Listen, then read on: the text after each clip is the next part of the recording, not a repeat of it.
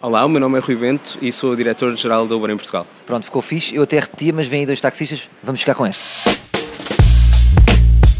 Sejam muito bem-vindos ao primeiro Um para Um. E o nosso primeiro especial convidado de hoje é Rui Bento. Calma, não estou a falar do Rui Bento que jogou no Boa Vista, no Sporting e foi treinador do Tondela. É o Rui Bento, mas é o Rui Bento, diretor-geral da Uber. É verdade, encontrámos num café e falámos um bocadinho sobre a polémica táxi e Uber.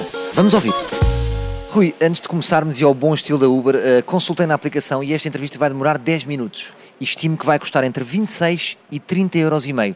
Aceita-me como entrevistador? Claro que sim, é com muito prazer que falo contigo hoje e claro que aceito como entrevistador. Muito obrigado. Comecemos por si. É uma figura mediática, já reconhecida e moderna, e no entanto, quando escrevo Rui Bento no Google, a única coisa que me aparece é o seu LinkedIn. O que eu pergunto é, gosta de viver em 2002? Gosto, gosto imenso. Aliás, uma das coisas que, que, gostei mais com isto tudo foi recebi no outro dia uma mensagem de um amigo meu que me mostrava que Rui Bento era o treinador é do Tondela, mas a fotografia era a minha, portanto agora as pessoas já me confundem com o treinador do Tondela, que é espetacular. Isso está a contar quase como face swapping, que é aquela aplicação em que troca as caras. Quando pedimos um Uber e a aplicação normalmente diz logo quanto vai custar a viagem, existe essa hipótese. Não acham que isso vai um bocadinho contra um dos princípios do taxismo, que é dar sempre a volta maior possível? Acho que vai a favor de um princípio importante, que é as pessoas terem acesso a uma viagem transparente e saberem quanto é que vão pagar. A Uber é uma empresa que presta um serviço de transporte, mas vocês rejeitam isso e definem-se como uma empresa que presta serviços eletrónicos. Isso não é um bocado como uma stripper que diz: atenção, eu não sou stripper, eu sou bailarina exótica. Não, não é bem. Nós somos mais a casa, somos o, a pessoa que liga as pessoas às strippers, mas opá, não quero nada esta resposta, pelo amor de Deus. Uh, não, nós somos, nós somos uma plataforma que ligamos às pessoas, aos transportadores. Muito bem. Há quem diga que a vossa empresa está no limiar da legalidade. É verdade que a Uber é como os torrents, não é bem legal, mas toda a gente usa? Não, não é verdade. A Uber é, é plenamente legal e os operadores em, em, Portugal também são, mas é importante que haja uma revisão regulatória, que é isso que espero que vá acontecer em breve. Rui, uma pergunta que penso que tem que ser direto. É verdade que só vai para Uber quem gosta de ser taxista, mas não consegue deixar crescer o bigode? Tem um problema a nível de deixar crescer o bigode? Não, já anda com muitos, muitos motoristas da Uber que têm fartas barbas e, e não é verdade. Portanto, está a valer um bigode. Os bancos da Uber não estão equipados com aquelas bolas de madeira. Isto é um sinal que pode significar que os motoristas da Uber não têm as costas protegidas? Não, é um sinal que temos a oportunidade para trazer um novo serviço com bolas de madeira se vimos que é de facto um pedido grande das pessoas. É uma boa oportunidade. Já teve esse pedido? Olha, não, ainda não tive, ainda não tive, mas começar a ter e tenho a certeza que as pessoas vão gostar de ouvir isto, eh, somos capazes de ter que fazer isso. O Rui sabia onde é que adquiriria essas bolas de madeira? Não faço a menor ideia. Talvez tivesse que falar com um taxista. Provavelmente.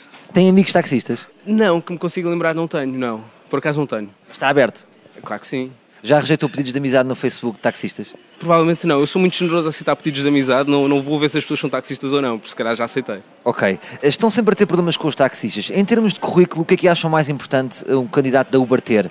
Saber conduzir bem ou ter cinturão negro de karaté? Acho que podem ter os dois. É importante que eles tenham muitas valências e que sejam pessoas que conseguem ter conversas articuladas nos carros, mas o mais importante é que tenham uma condução segura. Normalmente, uma coisa que eu reparo, porque sou utente da Uber, os motoristas são muito agarrados ao GPS. Queria só perceber se estão a par que muitos deles, sem GPS, têm um sentido de orientação de uma batata. Há muitos motoristas que se calhar não eram motoristas antes e que estão a aprender a, a circular nas cidades, mas o objetivo é que o GPS dê o caminho mais direto à, à, rota final, portanto é uma ferramenta importante para eles. A semana passada a vossa empresa teve um marco muito importante, porque pela primeira vez um caminhão da Uber sem condutor fez uma entrega.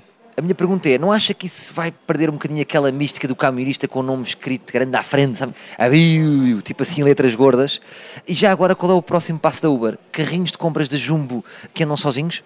Olha, pode ser um passo importante, pode ser um passo importante. Depois pode ser problemático, porque eu não sei para onde é que ele vai, se calhar leva-me para, para, as ilhas que eu não gosto, mas, mas pode ser um passo importante. Rui Bento, termino dizendo isto, para mim, na minha opinião, até agora foste o melhor convidado. Pá, obrigadíssimo, foste também o melhor entrevistador esta semana que eu tive.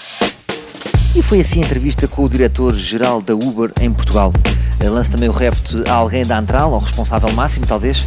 Se aceita ser entrevistado por mim, teria muito gosto. Permitam-me terminar ao bom jeito da Uber, avaliando este convidado em 3 estrelas. E passo a explicar porquê. Como convidado foi 5 estrelas, agora, enquanto estava a decorrer a entrevista, não me perguntou se eu queria uma água, se a música estava boa, se eu queria uns mentos.